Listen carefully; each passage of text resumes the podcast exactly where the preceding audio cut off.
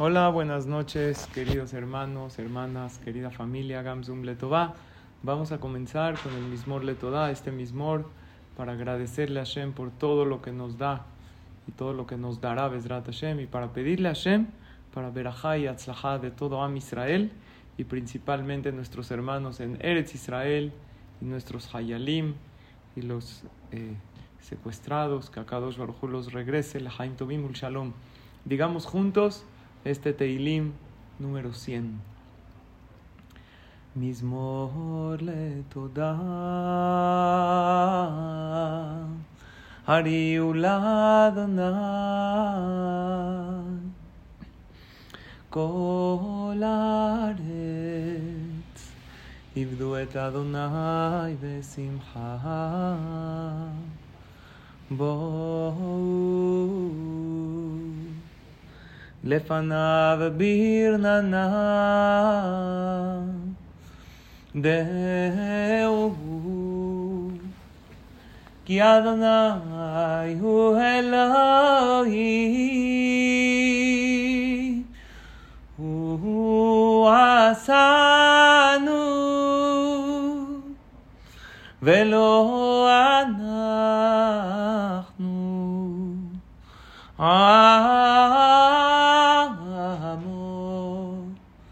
וצאן מרעיתו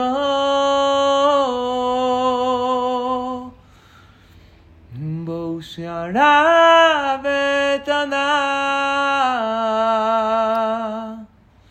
חצרותיו בתהילה הודו לו ברכו שמו כי טוב אדוני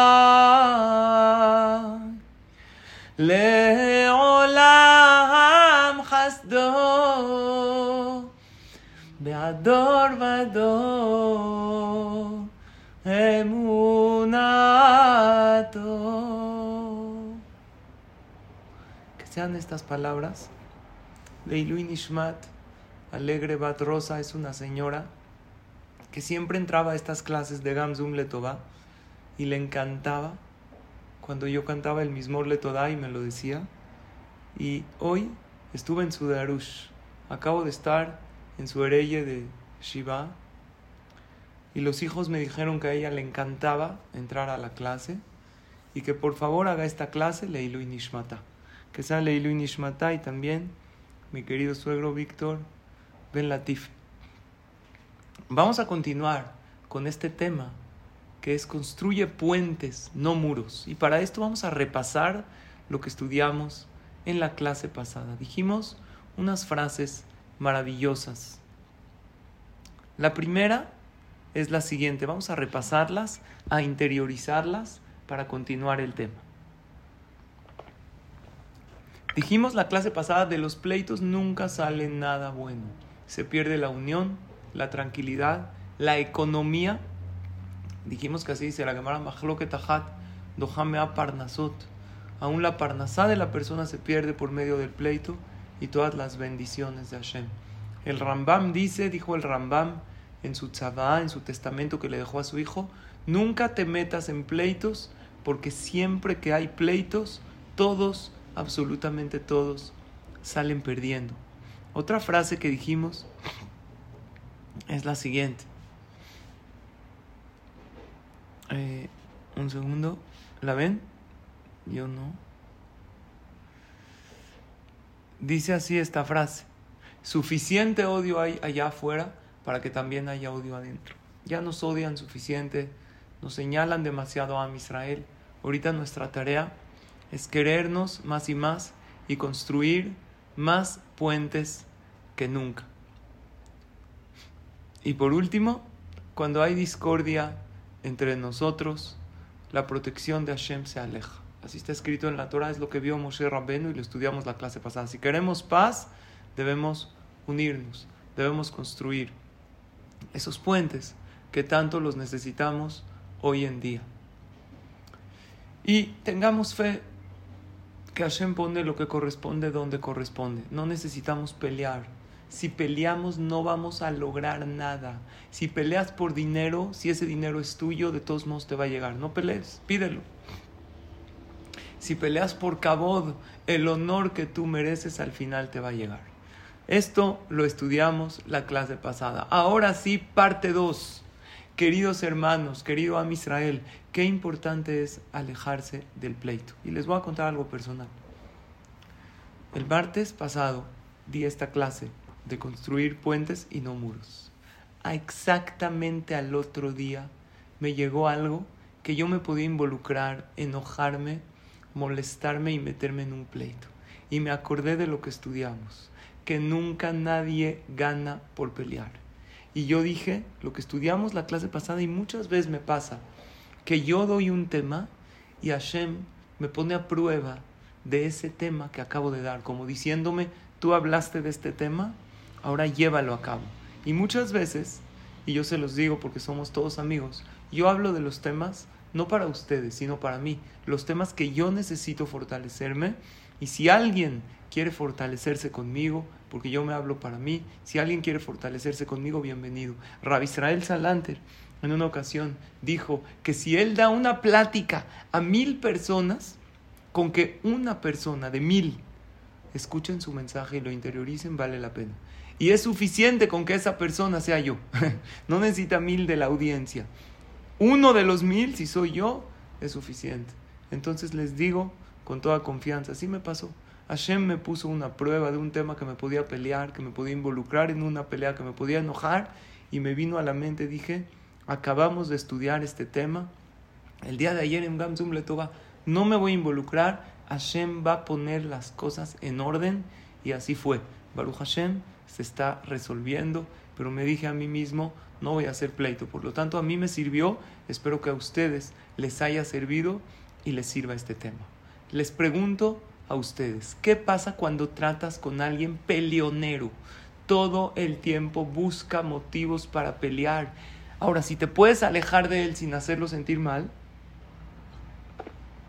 hazlo. Pero a veces no te puedes alejar de él. Es tu compañero de trabajo, es tu familiar, es tu hijo, es tu hija, es tu pareja, es tu papá. ¿Qué haces con esa persona peleonera? Entonces, obvio, quedarse callado para evitar el pleito ayuda mucho. Pero hay veces hay que hablar. Les voy a dar dos preguntas que le pueden hacer a esa persona peleonera para que las cosas se calmen. Pregunta número uno, agárralo en un momento tranquilo y pregúntale a esa persona que constantemente reclama, que constantemente busca pleito, dime por favor qué esperas de mí, en qué puedo yo mejorar, qué estás esperando de mí, qué puedo yo hacer para que no haya tantos enfrentamientos.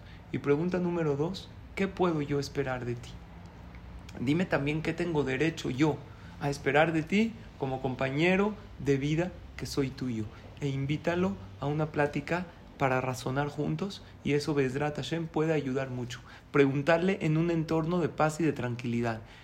¿Qué esperas tú de mí? Primero empieza a ofrecer tú un cambio y después pregúntale qué puedo yo esperar de ti.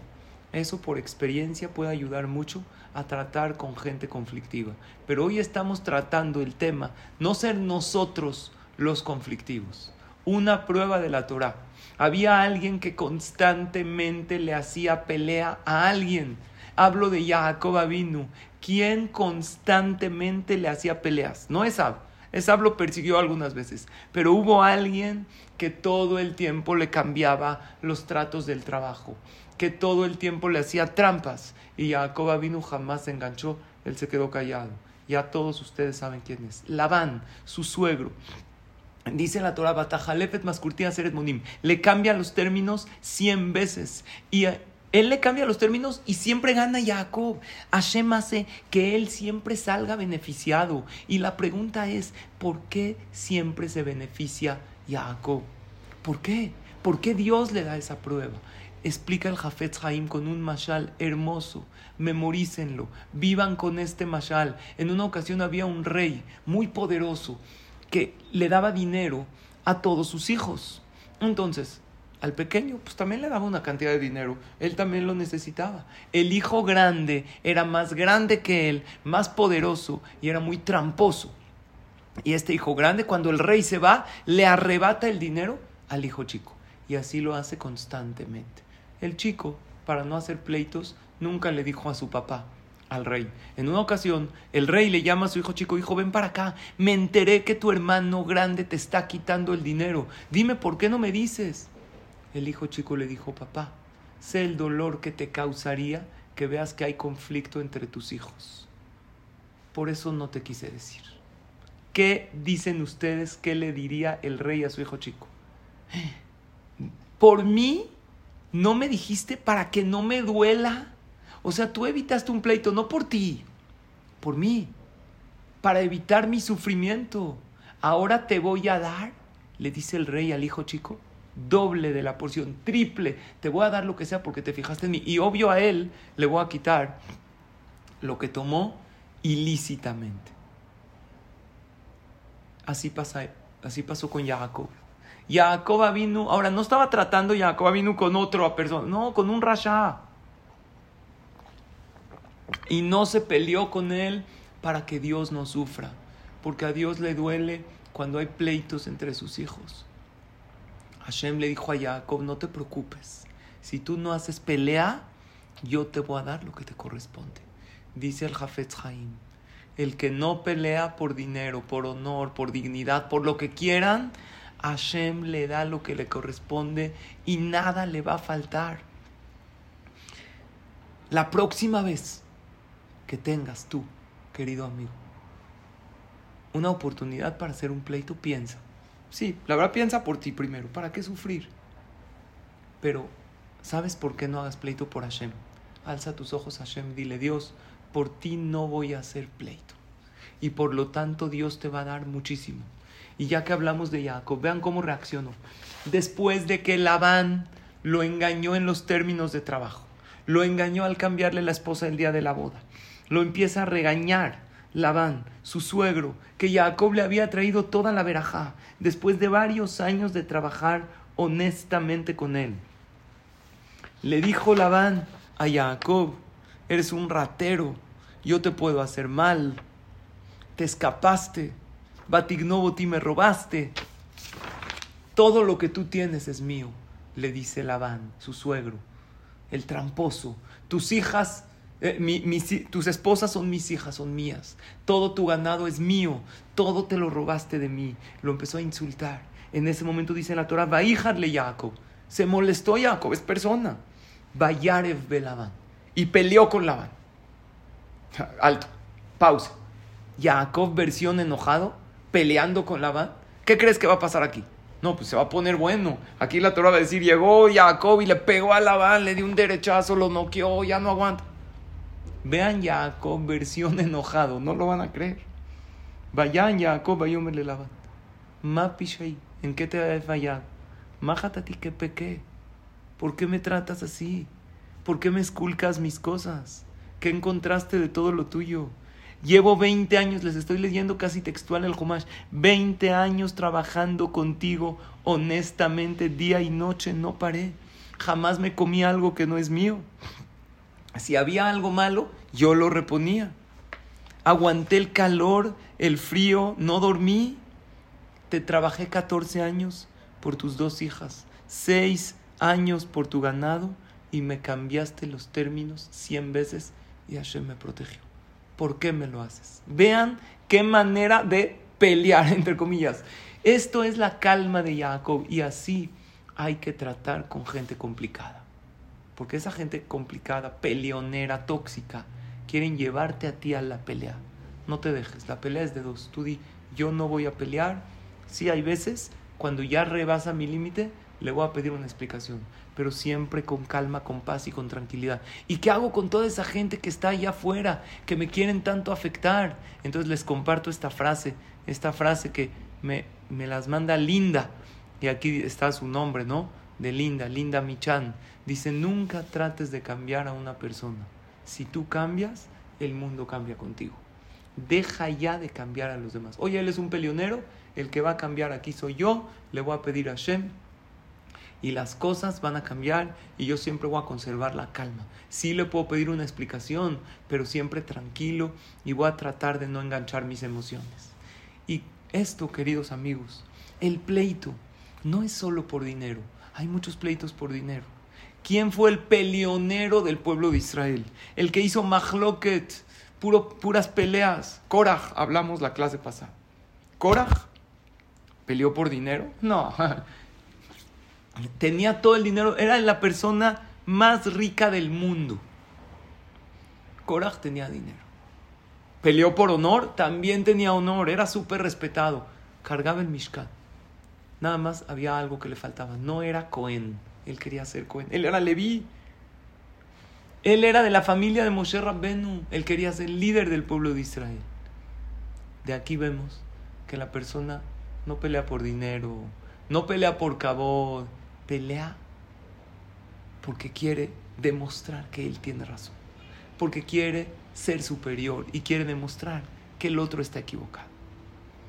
Dice la Mishnah en Masejet hay dos tipos de mahloket. Les dije en la clase pasada que la palabra mahloket se puede usar para algo bueno o para algo malo. El que estudia Gemara, el que estudia Lajot, sabe que está lleno de mahloket. Hay discusiones, hay opiniones rabínicas, pero esas opiniones son buenas. Y también al pleito se le llama mahloket, pero ese es negativo. Dice la Mishnah en Pirkei Avot, hay una pregunta muy conocida. ¿Es hoy machloket sheil leshem shamaim?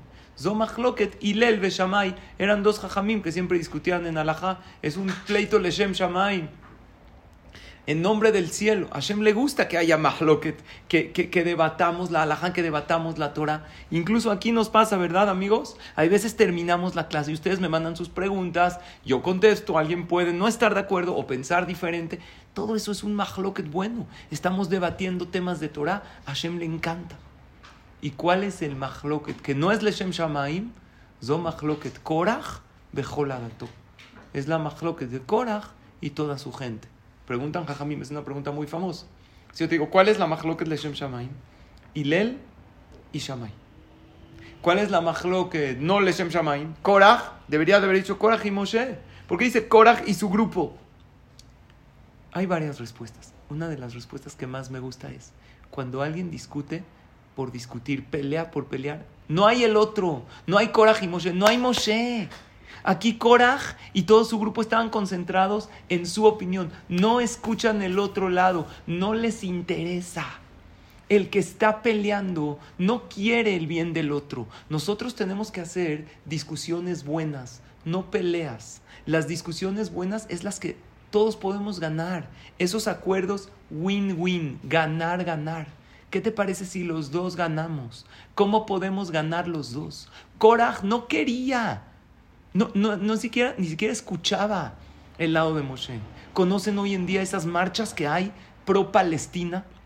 He visto videos que les preguntan a la gente, bueno, ¿qué, ¿qué estás marchando? No, no sé, a mí me dijeron, la gente se va como borrego, ni siquiera saben de qué marchan. Hay mucho odio. Por odio están mal, por odio a Israel, no por pro Palestina. No saben que Israel quiere proteger a los palestinos de Hamas. Hay videos. Yo vi un video, muchos de ustedes lo vieron, que hay eh, eh, tropas israelíes protegiendo a los palestinos que se salgan de Gaza porque jamás los usa como escudos humanos. Pero ellos le dicen a la gente que marche, ni siquiera quieren escuchar. No saben que los terroristas, o no quieren saber, maquillan bebés como si tienen sangre. Les ponen eh, maquillaje, alteran cifras para que vean que Israel está... No es la realidad. No saben algo que eso mucha gente no lo sabe, que a Israel queremos paz para el mundo entero. ¿Para qué queremos Mashiach? No para que nosotros estemos en paz, para que haya paz en el mundo, para todos, para los Yehudim, para los Goim, para todos. Queremos que los terroristas hagan Teshuvah y que haya paz también para ellos. Nosotros queremos que les vaya bien al mundo entero, pero ellos no lo saben. O más bien dicho, no quieren saber. Si llegas con alguien que está protestando en contra de Am Israel, por antisemitismo, por odio. Le dices, bueno, escucha, no quiero escuchar. Yo estoy encerrado en mi opinión. Eso es pleito. Eso es ese mahloket negativo. ¿Saben cuál es la discusión sana? A ver, ¿cuál es tu opinión? Y aconsejo hacer esto en la casa.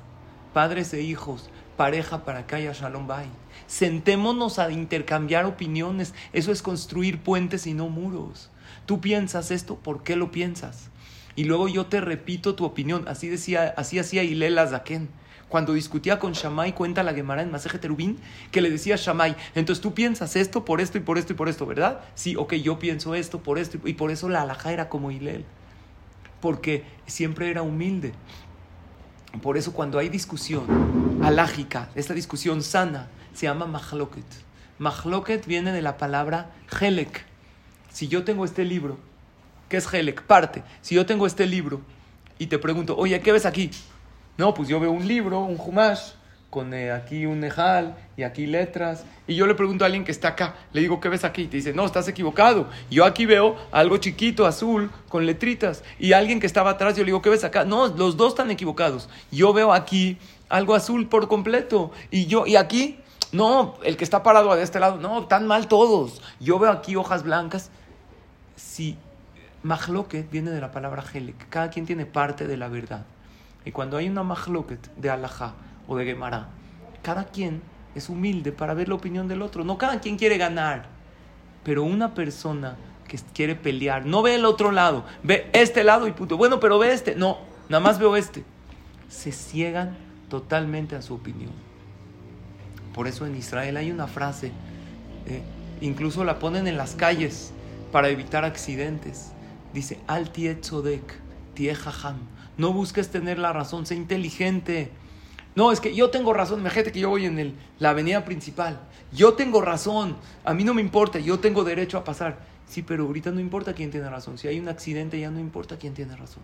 Mejor sé inteligente. Si ves que este conductor que no tiene derecho a pasar, el que viene por una calle más pequeña, tú tienes derecho a pasar, pero no se va a frenar. Tú frena y déjalo pasar para evitar un accidente. Muchas veces para construir muros vale la pena que te preguntes lo siguiente. ¿Qué quiero? ¿Quiero tener razón o quiero ser feliz? ¿Quiero tener razón o prefiero la relación con la otra persona? Es una persona valiosa para mí. Créanme, queridos amigos, es muy doloroso ver pleitos. Yo como rabino comunitario, una de las cosas que más me desgastan es eso, atender pleitos. Pleitos de Shalom Bait, pleitos de familia, pleitos entre hermanos. Todo el pueblo de Israel somos hermanos. Pero más doloroso es cuando son hermanos de verdad y jamás he conocido un pleito que alguien gana. Todos pierden en el pleito. Y el que ganó me dice, ahí está, me peleé y gané el dinero. No tiene veraja ese dinero. Y ese dinero, si no te hubieras peleado, también te hubiera llegado. Porque lo que es tuyo es tuyo. No, mira, me gané el honor, me dieron el honor que yo quería. Hashem da el cabo a cada persona. ¿Qué quieres? ¿Quieres tener razón? ¿Qué ganas teniendo razón? Decirle al otro, ahí está, yo tenía la razón y tú estás equivocado. Soberbia, ¿qué ganas? Aquí me están escribiendo unos comentarios que quisiera leer, eh, porque no, no he leído los comentarios. Me están escribiendo, no, no los alcanzo a ver. Ahorita si quieren los leo y voy respondiendo. intenté verlo, es que me salen un poquito y luego cuando me quiero meter al chat ya se me quita. Eh, escríbanme sus comentarios y si hay alguna pregunta las respondemos al final de la clase. ¿Les parece? Estamos a la mitad de la clase. Dice la Gemara en Masejet Berajot, a los Talmideja Jamim se les llama de muchas maneras. A los estudiosos de la Torah, una de las maneras de llamarle es Baalet Terisin, los que tienen escudos. Así los llama la Gemara en Masejet Berajot. ¿Cuál es la explicación? ¿Por qué se les llama los que sostienen los escudos? Explica Rabkuk, un jajam. Un sabio, un jajam, no quiere tener la razón. Él siempre protege la verdad. Él tiene el escudo para proteger la verdad. Cuando un jajam, cuando un sabio discute, no lo hace para tener la razón, sino quiere la verdad. Y si está equivocado, feliz de que se lo digan. Un sabio es amante de la crítica constructiva. Por eso está escrito lo decimos, dice la Gemara, y lo decimos en la tefilá, Talmideja Jamim Marvim Shalom Baolam.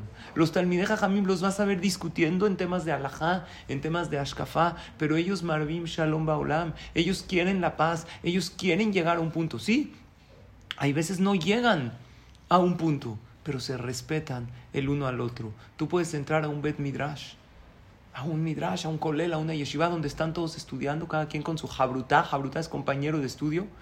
Y si jamás has visto algo así, vas a decir, ¿por qué se gritan? ¿Por qué se odian? y no vas a entender, estas son las personas que más se aman. Está escrito en la Gemara sobre una jabruta, sobre un compañero de estudio, que es un amor muy fuerte. Lo quieres mucho a esa jabruta. Cuando tú estás discutiendo un tema de Torah, ahí no está por medio el ego, es defender la verdad. Por eso se llaman los Baaleter y Jajamim, que tienen el escudo. Si mi jabruta, si mi compañero de estudio me demuestra que estoy equivocado, qué mejor. Y eso lo tenemos que aplicar en la vida, no solamente en Torah. Les pongo el siguiente ejemplo. Hay dos personas discutiendo. Uno dice que esto es blanco, otro dice que esto es negro. Uno dice blanco, otro dice negro, y así discuten y cada quien trae pruebas van a preguntarle a un tercero. ¿Ok? Llega ese tercero que sabe más que los dos y les dice, esto es blanco. ¿Quién ganó? Ustedes dirán, no, el que dijo blanco. No, el que dijo blanco no ganó porque él ya sabía la verdad. ¿Saben quién ganó? El que dijo negro, porque ahora aprendió algo nuevo. El que decía que es negro, él no sabía que que era blanco, él pensó que era negro. Entonces ahorita él aprendió. Está claro, cuando alguien te demuestra que estás equivocado, tienes que decir, oh, gané, ¿por qué gané? Aprendí algo nuevo, pensé que estaba bien y no. Y cuando tú ves de esta manera, cuando recibes de esta manera la crítica constructiva, te superas. ¿Y qué construiste con la persona que te dio la crítica? Construiste un puente y no construiste un muro. Les voy a contar un más. En una ocasión, en Eretz Israel había una de, las, de los Hasidim. ¿Vieron cómo se visten los Hasidim? Tienen eh, un streimel, una, bata. Entonces este Hasid era recién casado y los Hasidim, cuando usan este, lo que es, el, el streimel, el gorro, así como de, como de piel, muy bonito, lo usan en, en Shabbat, en Yom Tov, en las fiestas. Este Hasid recién casado va a casa de sus suegros a pasar Pesaj, le sirven una sopa. Se empieza a tomar la sopa y de repente, ¿qué ve en la sopa de Pesaj? Unos granos de trigo. Granos de trigo en la sopa de Pesaj. Un grano de trigo con agua caliente se fermenta, se hace hametz. Entonces él escupe la sopa que tiene, se para así violentamente de la silla haciendo escándalo y le dice a su esposa, ¿cómo puede ser? Vine a casa de tus papás a pasar Pesaj, apenas estoy recién casado, me ponen Hametz, Hametz en Pesaj, qué grave es. No puedo estar casado con una familia que me pone Hametz en Pesaj. Se fue enojadísimo, dejó la mesa, se fue enojado, estaban todos muy tensos, e-, el novio recién casado. Y, se asoman en su plato y efectivamente si ven unos granos de trigo, obviamente lo tiran inmediatamente y este Hasid indignado, enojado, al otro día va a hablar con su rebe, con su rabino y le dijo Jajam, dígame usted, ¿cómo puedo yo estar casado con una mujer así, con una familia? Yo pensé que eran religiosos, me ponen hametz en Pesach, en la sopa, esto es karet, es haram según la Torah, grave. Le dijo al jajam, ¿qué hiciste? Le dijo, ¿cómo, que hice? Me paré enojado, molesto. Le dijo, primero que todo, hiciste mal. Pase lo que pase, no te puedes parar de esa manera. Se dice, a lo mejor no se dieron cuenta, perdón, no puedo seguir comiendo esto. A lo mejor pedirle perdón a Hashem si es que comiste algo de Hametz, Hashem por algo te lo mandó, pero enojarte no. Pero te voy a decir lo principal. Quisiera que tú te agaches tantito, que agaches un poco tu cabeza. Le dijo, ¿para qué, jajam? Agacha la cabeza. Este agacha la cabeza. Le dijo, ahora haz así, sacude un poco tu cabeza. Porque él tenía un streimel, ¿no? Sacude la cabeza y empiezan a caer granos de trigo. ¿Qué sucedió? Hay una costumbre. En la boda, este novio se acababa de casar y acababa de usar su streimel en la boda, su sombrero. Les echan eh, trigo, así como para verajat para la pareja. Vieron que algunos echan arroz. Hay costumbre que echan trigo. Al parecer le cayó un poco de trigo en el Streimel y no se lo limpió antes de Pesach. Y cuando hizo así, se cayeron estos granos de trigo y cayeron en la sopa. Y el jajam le dijo, El trigo venía de ti, no de ellos. Ve y pídele perdón. Hay veces, queridos amigos, somos muy rápidos al juzgar y al señalar. Y somos muy lentos para ver hacia adentro. Primero hay que ver hacia adentro. No juzgues, no señales. Recuerden que cuando tú señalas con un dedo, hagan este movimiento de señalar con un dedo, hay tres dedos que te señalan a ti. Vean, en cámara. Cuando yo señalo con un dedo hacia allá, tres me señalan a mí. Es más fácil señalar al otro. No hay que culpar a los demás. Él es el culpable. Primero, ve hacia adentro. Y si hay pelea donde quiera que vas, tal vez no es la gente, tal vez eres tú. Haz ese análisis. Si en el CNIS tienes diferencias con gente, si en el trabajo tienes problemas, si en la casa, tu esposa, tu esposo, tus hijos, en casa de tus suegros, en casa, siempre hay problemas con todos, con los vecinos. A lo mejor no es la gente, a lo mejor eres tú. A lo mejor llegó el momento de hacer ese viaje al interior de ti y decidir, Hashem, por ti voy a construir puentes y como Jacob vino. No te va a faltar nada. Dios va a decir, por mí evitaste el pleito para que yo no sufra ese dinero, ahí te va, te doy más. Esto que les estoy diciendo no es algo que estudié, no es algo que leí, es algo que experimenté en mi vida personal. Hace un tiempo, hace unos años, tuve oportunidad y estaba a punto de hacer un pleito. Un jajam, que también es un amigo, me aconsejó que no lo haga que no lo haga. Hashem me bendijo. Se los digo porque me pasó. Hay que aprender a ser easy going, que es dejar pasar, ser más ligero en la vida. Y les voy a decir una cosa más. Usa tu yetzer a tu favor. Todos tenemos yetzer de hacer pleito, todos. Hay veces alguien te dice algo, ¿cómo? Yo le voy a decir, no me voy a dejar, y ese Yetzerará se disfraza de Yetzerato. Cuidado. Te dice, es mitzvah que hagas pleito. Como este Hasid. Él que pensó que al agacharla, eh, eh, pensó, no sabía que era de él. Pensó que, le pusieron el Hametz. Pensó que estaba defendiendo la Torah, la alajá. Pero al agachar la cabeza se dio cuenta que venía de él y se avergonzó. Tuvo que ir a pedir perdón y comerse sus palabras. Nunca caigan en el pleito les voy a dar un consejo. Usa tu Yetzer a tu favor. ¿Cómo? Cuando tengas Yetzer de hacer pleito, puedes hacer dos cosas. ¿Cómo usar el Yetzer Número uno, ahí te va. ¿Te gusta pelear? Estudia Gemara con una jabruta. Dile, no es así, es así. Analiza un tema alágico profundo. Prepara un tema polémico y alágico en la mesa de Shabbat. Y pregúntale, hay libros Rav Silverstein tiene muchos libros así de temas polémicos. Estudia temas de Hoshen Mishpat. ¿Qué es Hoshen Mishpat? Yo lo estudio, me gusta mucho. Temas monetarios. Ahorita estamos estudiando precisamente en la mañana el tema de vecinos. Si una persona es inquilino, si puede meter a otra persona, si el dueño no lo deja, ¿quién tiene razón? Hay temas muy polémicos en la alajá que han sucedido Imagínate, tú llegas con tus hijos un día en la mesa de Shabbat o no de Shabbat y les dices, ¿qué creen? Tengo esta alajá, esta pregunta. Y uno dice, la alajá es así, y otro y tú le dices, no es así. ¿eh? Toda esta discusión la usas de manera correcta, debatir la alajá.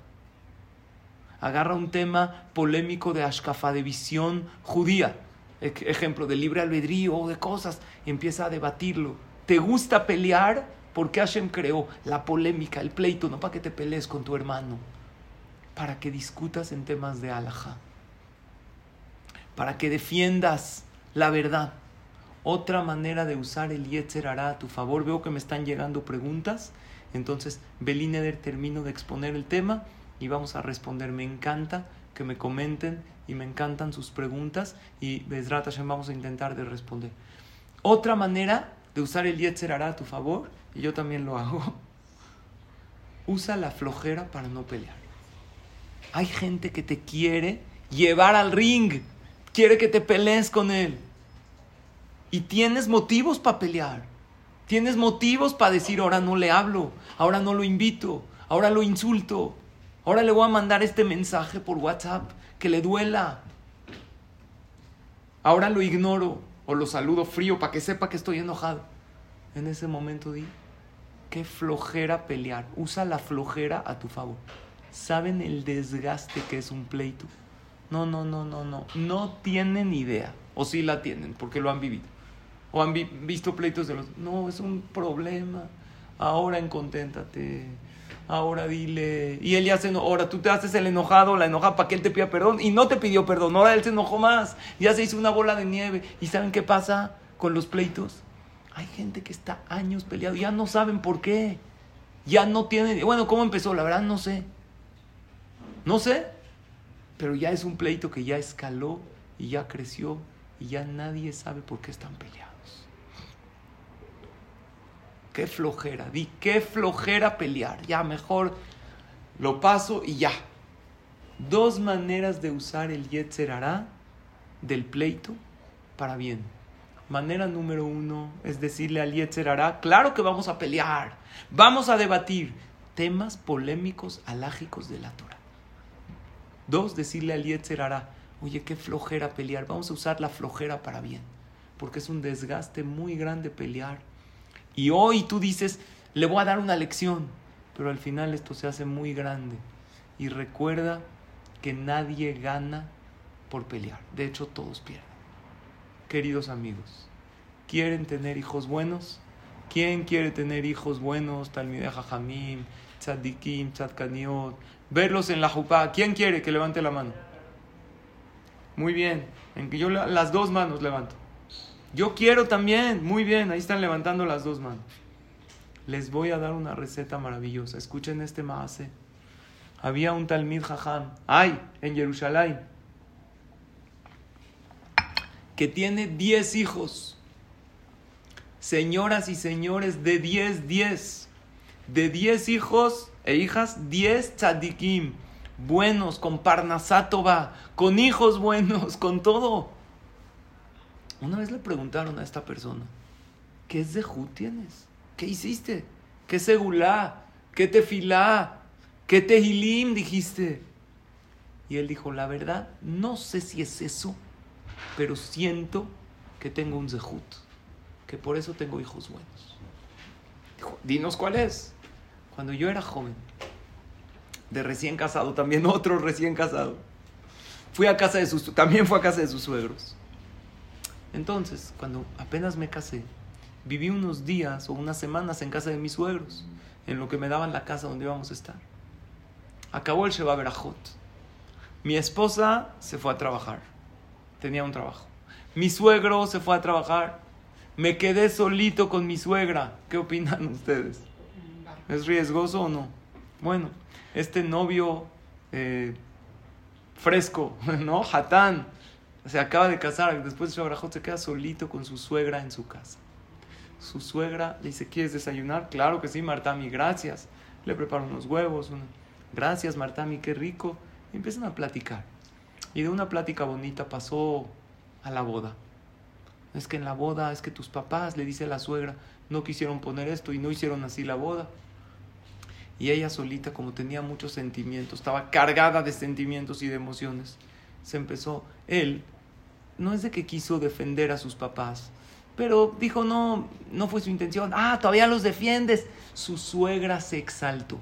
Le empezó a decir, tus papás son así y tu familia son así. Y si hubiéramos sabido que tu familia es así, no te hubiéramos dado a nuestra hija.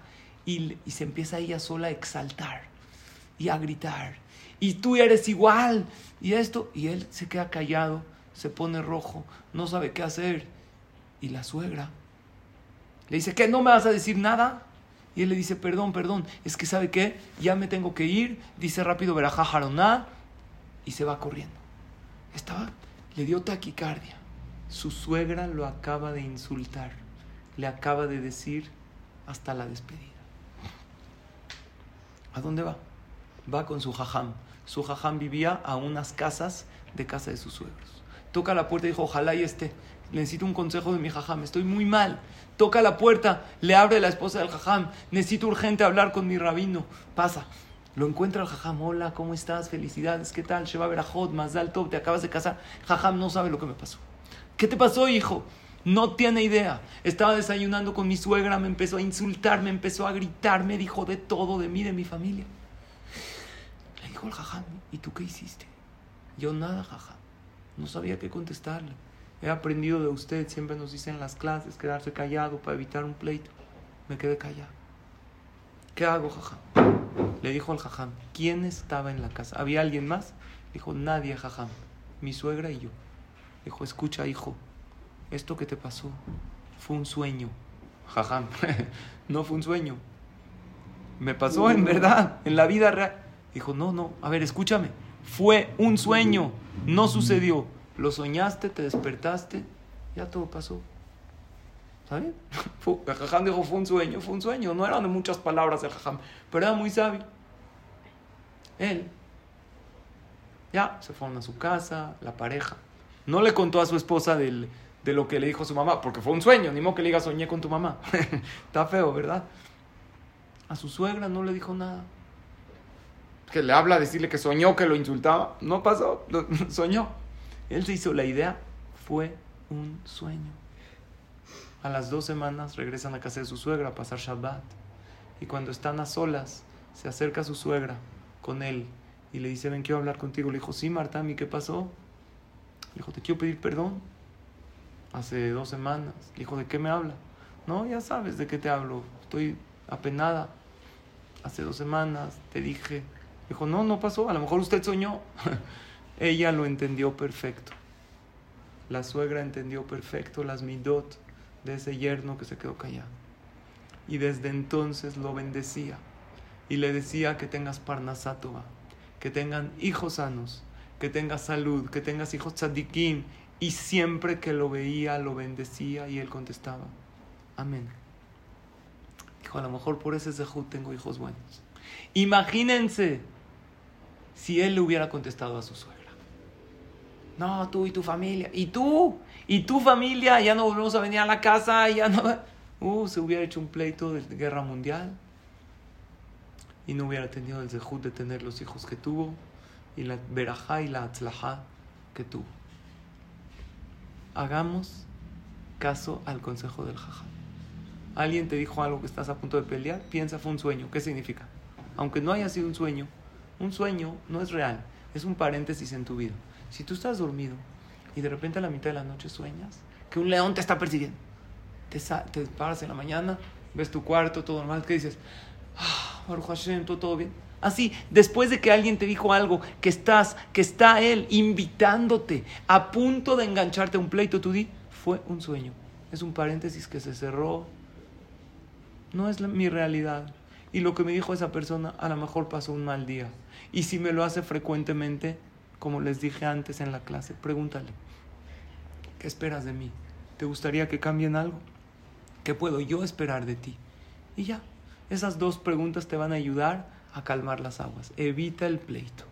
Evita el pleito y Hashem evitará para ti todo tipo de malos decretos. Conclusión de la clase del día de hoy. Construye puentes entre tú y tu hermano.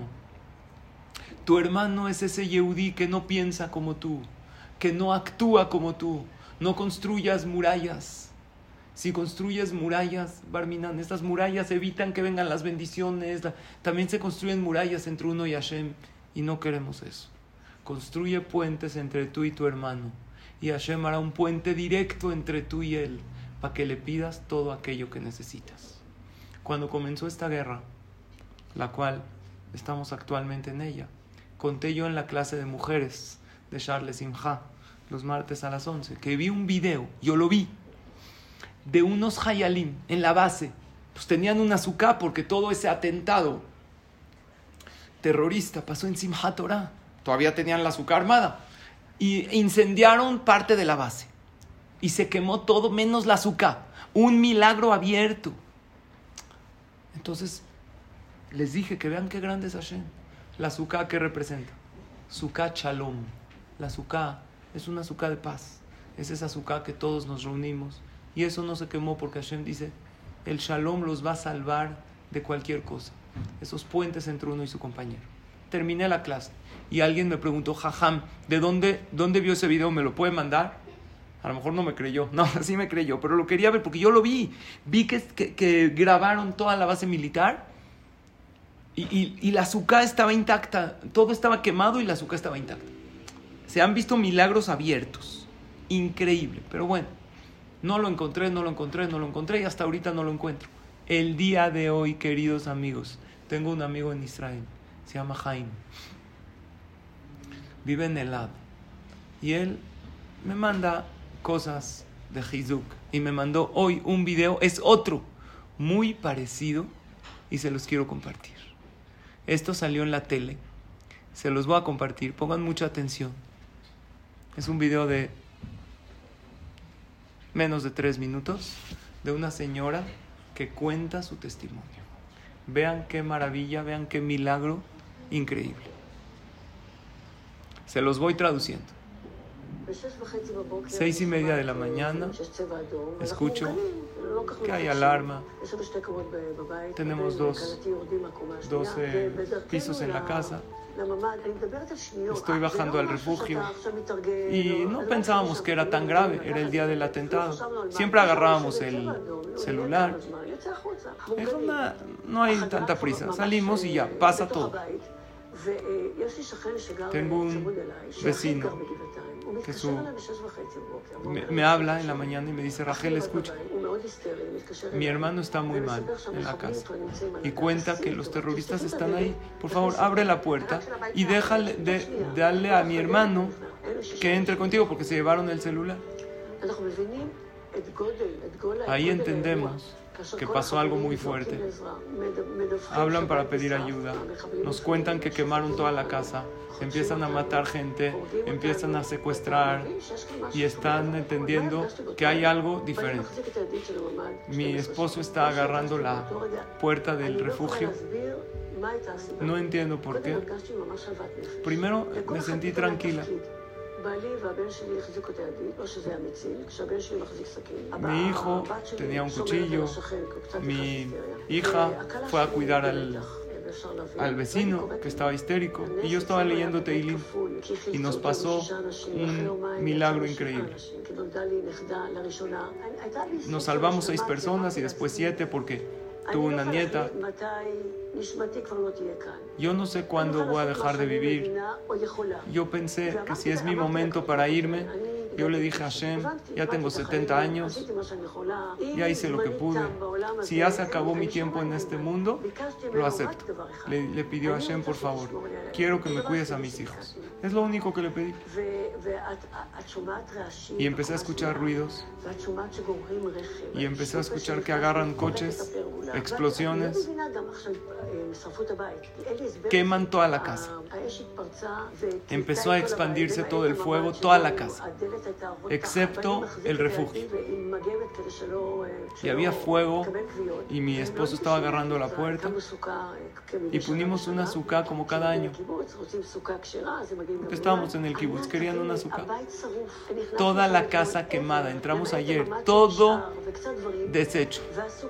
Y la azúcar quedó completa, perfecta, blanca como la nieve. Los adornos, vean la azúcar como quedó. Y yo digo, es un milagro. Nosotros construimos una casa preciosa de piedras fuertes, toda se quemó. Y esta casa pasajera de Sukkot de maderas, con una patada la podrían romper y se quedó perfecta. Y eso me hizo pensar el milagro de Hashem. Yo no conocía este video de una señora que le pidió a Hashem y se salvó y la azúcar quedó intacta. Pero ¿cuál sería la señal? ¿Cuál sería ¿Qué Hashem nos quiere enseñar? Hashem nos quiere enseñar, la azúcar representa el shalom. Mientras estés en shalom, nada malo te va a pasar. Una casa donde haya shalom bait, entre todos los miembros, están protegidos. Hagan puentes entre uno y otro. Puentes de unión, no muros de separación. Y termino con esta frase. No le puedes ganar a alguien que no está compitiendo contra ti así como tampoco puedes perder contra nadie si tú estás jugando tu propio juego. Vean la profundidad de la frase, la repito. No le puedes ganar a alguien que no está compitiendo contra ti. Si alguien no compite en contra de ti, no le puedes ganar porque él no está en tu competencia. No es que yo voy a tener más dinero que él, más honor que él, pero él ni está en tu competencia, no le puedes ganar. Así como tampoco puedes perder contra nadie si estás jugando tu propio juego. Si tú estás en tu propio juego de la vida y no te comparas a los demás, nunca te vas a pelear con nadie, porque la vida no es una competencia, es una bendición. Y hay para todos. Hay dinero para todos, el sol sale para todos, dicen, hay cabot para todos. No busques tú tener la razón. Busca ser feliz, ser sabio y busca la relación con la otra persona. Esto es la segunda parte de esta clase. Y ahora sí, quisiera eh, ver los comentarios, las preguntas de ustedes. Las voy a ir leyendo. La primera pregunta es, ¿un mentiroso que siempre lo niega y lo repite constantemente? Lo hace para, según lo hace para ayudar. Con un mentiroso es difícil tratar. Si una persona se da cuenta de la mentira, se lo tiene que decir de manera sutil, de manera honorable. Dice, hay personas que solo quiere, Doris me dice, que solo quiere ella hablar y no escucha. ¿Cómo se hace? Escucha a esa persona hasta el final. Déjala que termine. Y dile, yo ya te escuché hasta el final. ¿Puedo yo hablar sin que tú me interrumpas? Y le dices, tú dijiste A, B, C, D, E. Ahora, entiendo, ¿te entendí bien? Sí, así hacía Betilel. Y Lel así hacía. Entendí bien, Shammai, tu argumento, ahora escucha el mío. Y otro, recuerda, Doris, lo que dijimos la clase pasada. Pídele a Hashem que te ponga las palabras correctas en la boca para que no hayan pleitos, para que hayan puentes, puentes de unión. Acuérdense del pasuk, Leadam Ma'arjelev, Ume Adonai Ma'anelashon. Yo lo único que puedo hacer es ordenar mis ideas, pero las palabras me las pone Hashem. Pídele a Hashem que puedas con esa persona conflictiva también construir puentes. Aquí dice, simulan que se equivocaron y se disculpan por un momento, dejan de hacerlo, luego lo vuelven a hacer y esperar hasta donde aguanta uno para volver a pedir disculpa es muy complicado. Esto me lo preguntó R. Sí, es complicado. Hay que pedir mucha tefila, hay que ser empático con esa gente y usen esas dos preguntas que les dije para gente conflictiva. Pregunta número uno, ¿qué esperas de mí? ¿En qué puedo mejorar yo para ti? Pregunta número dos, ¿qué, qué puedo esperar yo de ti? ¿Qué derecho tengo?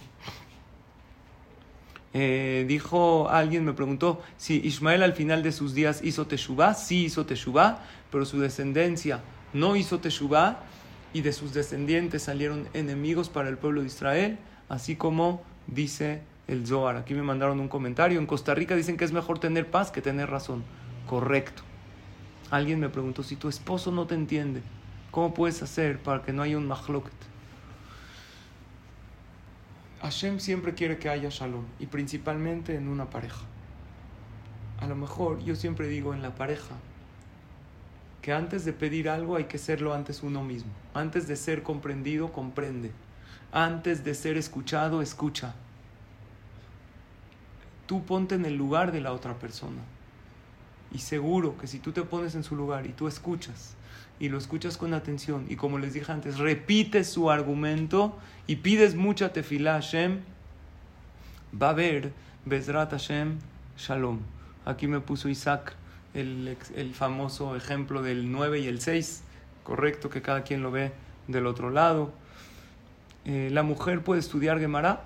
Sí, podría. No es haram, pero no le llama mucho la atención. Las mujeres, ustedes mujeres son maravillosas, son muy prácticas les gusta más consejos prácticos. No es haram que estudie Gemara, pero no se acostumbra. iPhone de linda. Puedes alejarte de una persona que no te hace bien, no es necesario tener shalom con esa persona. Puedes alejarte sin hacerle daño, sin hacerlo sentir mal. Si esa persona no me quiere escuchar, me pregunta Alice, entonces evita a esa persona. Si no te quiere escuchar, trata de no enfrascarte en un pleito. Em, ya, las principales preguntas. No sé, Jajam Elías, si algo más. Ahorita leo los comentarios mientras voy a leer las frases. Les pedimos que no se vayan. Hamzali va a despedirse con una canción. Ah, las frases de esta clase preciosas todas. Nunca trates de cambiar a alguien. Si cambias tú, cambiará el mundo. La segunda, quien evita conflictos para no hacer sufrir a Shem será recompensado con mucha verajá. Y la tercera, No le puedes ganar a alguien que no está compitiendo contra ti. Así como no puedes perder contra nadie si estás jugando tu propio juego. Hamza Lizaed, preciosas frases, una mejor que la otra, de mucho aprendizaje todas, Ham querido. Gracias por esta parte 2 tan bonita. Antes de que Hamzari nos cante una canción, decirles que mañana está con nosotros a Hamsuri Katán. Y ahorita leo los otros comentarios. Si quiere la canción, Ham, adelante.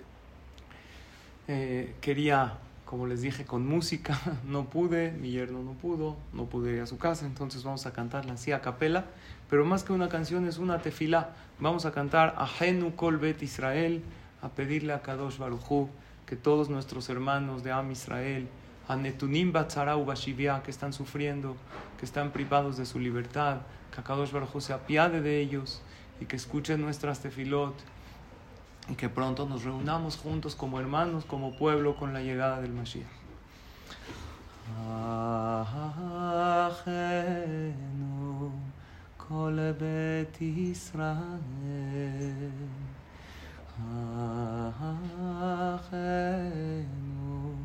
כל בית ישראל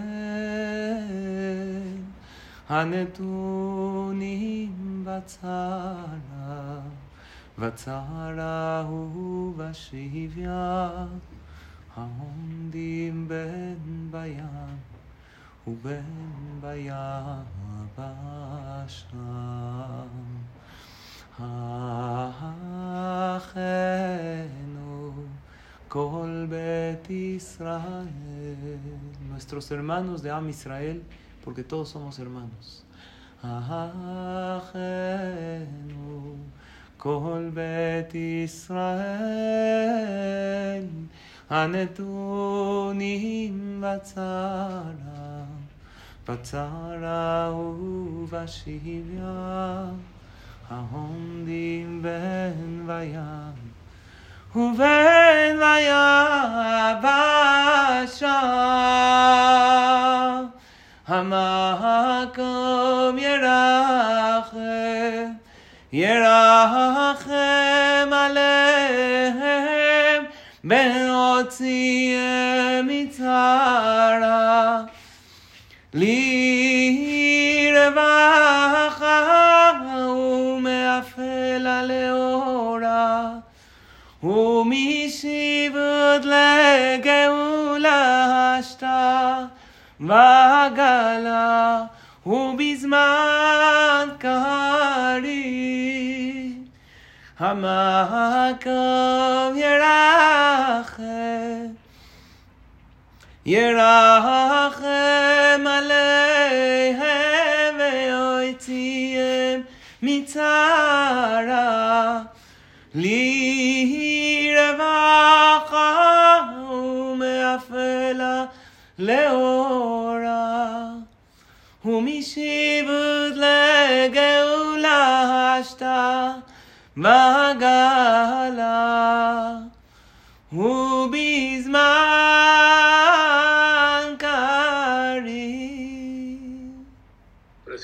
Hamzali, no hay nada más bonito en estos tiempos y en estos días y en estos momentos que escuchar su voz, que escuchar una clase de usted. Eso quita muchas angustias, manda alegría, manda muná, manda bitajón. Y eso es lo que Hashem busca nada más. Todo esto que vino el 7 de octubre fue por tanta división que había entre Israel, la izquierda, la derecha. Y ahora no hay más que Ahdut en Israel. Lástima que tuvo que pasar esto, pero saber que si nadie busca pleitos, si nadie está metidos en pleitos, y el que está en pleitos mañana baja la cabeza y agacha la cabeza y arregla ese pleito, eso va a acercar la Geula muy rápido, mucho más rápido de lo que nos esperamos. A Hamsari querido, muchas gracias, maravilloso como siempre. Mañana Hamsuri Katán, no se lo pierdan, con el tema Otra Guerra, suegras contra nueras, así que no se lo pierdan, está bonito el tema, así que escúchenlo mañana. A Hamsali, pronto estamos con usted otra vez, cada que está nos llena el alma y el corazón familia Gamsun Letová, Jodes Tumebraj, mañana los Jodes. Así que muchas gracias, Hamsali. Gracias. hasta la próxima. Todo lo bueno. Bye.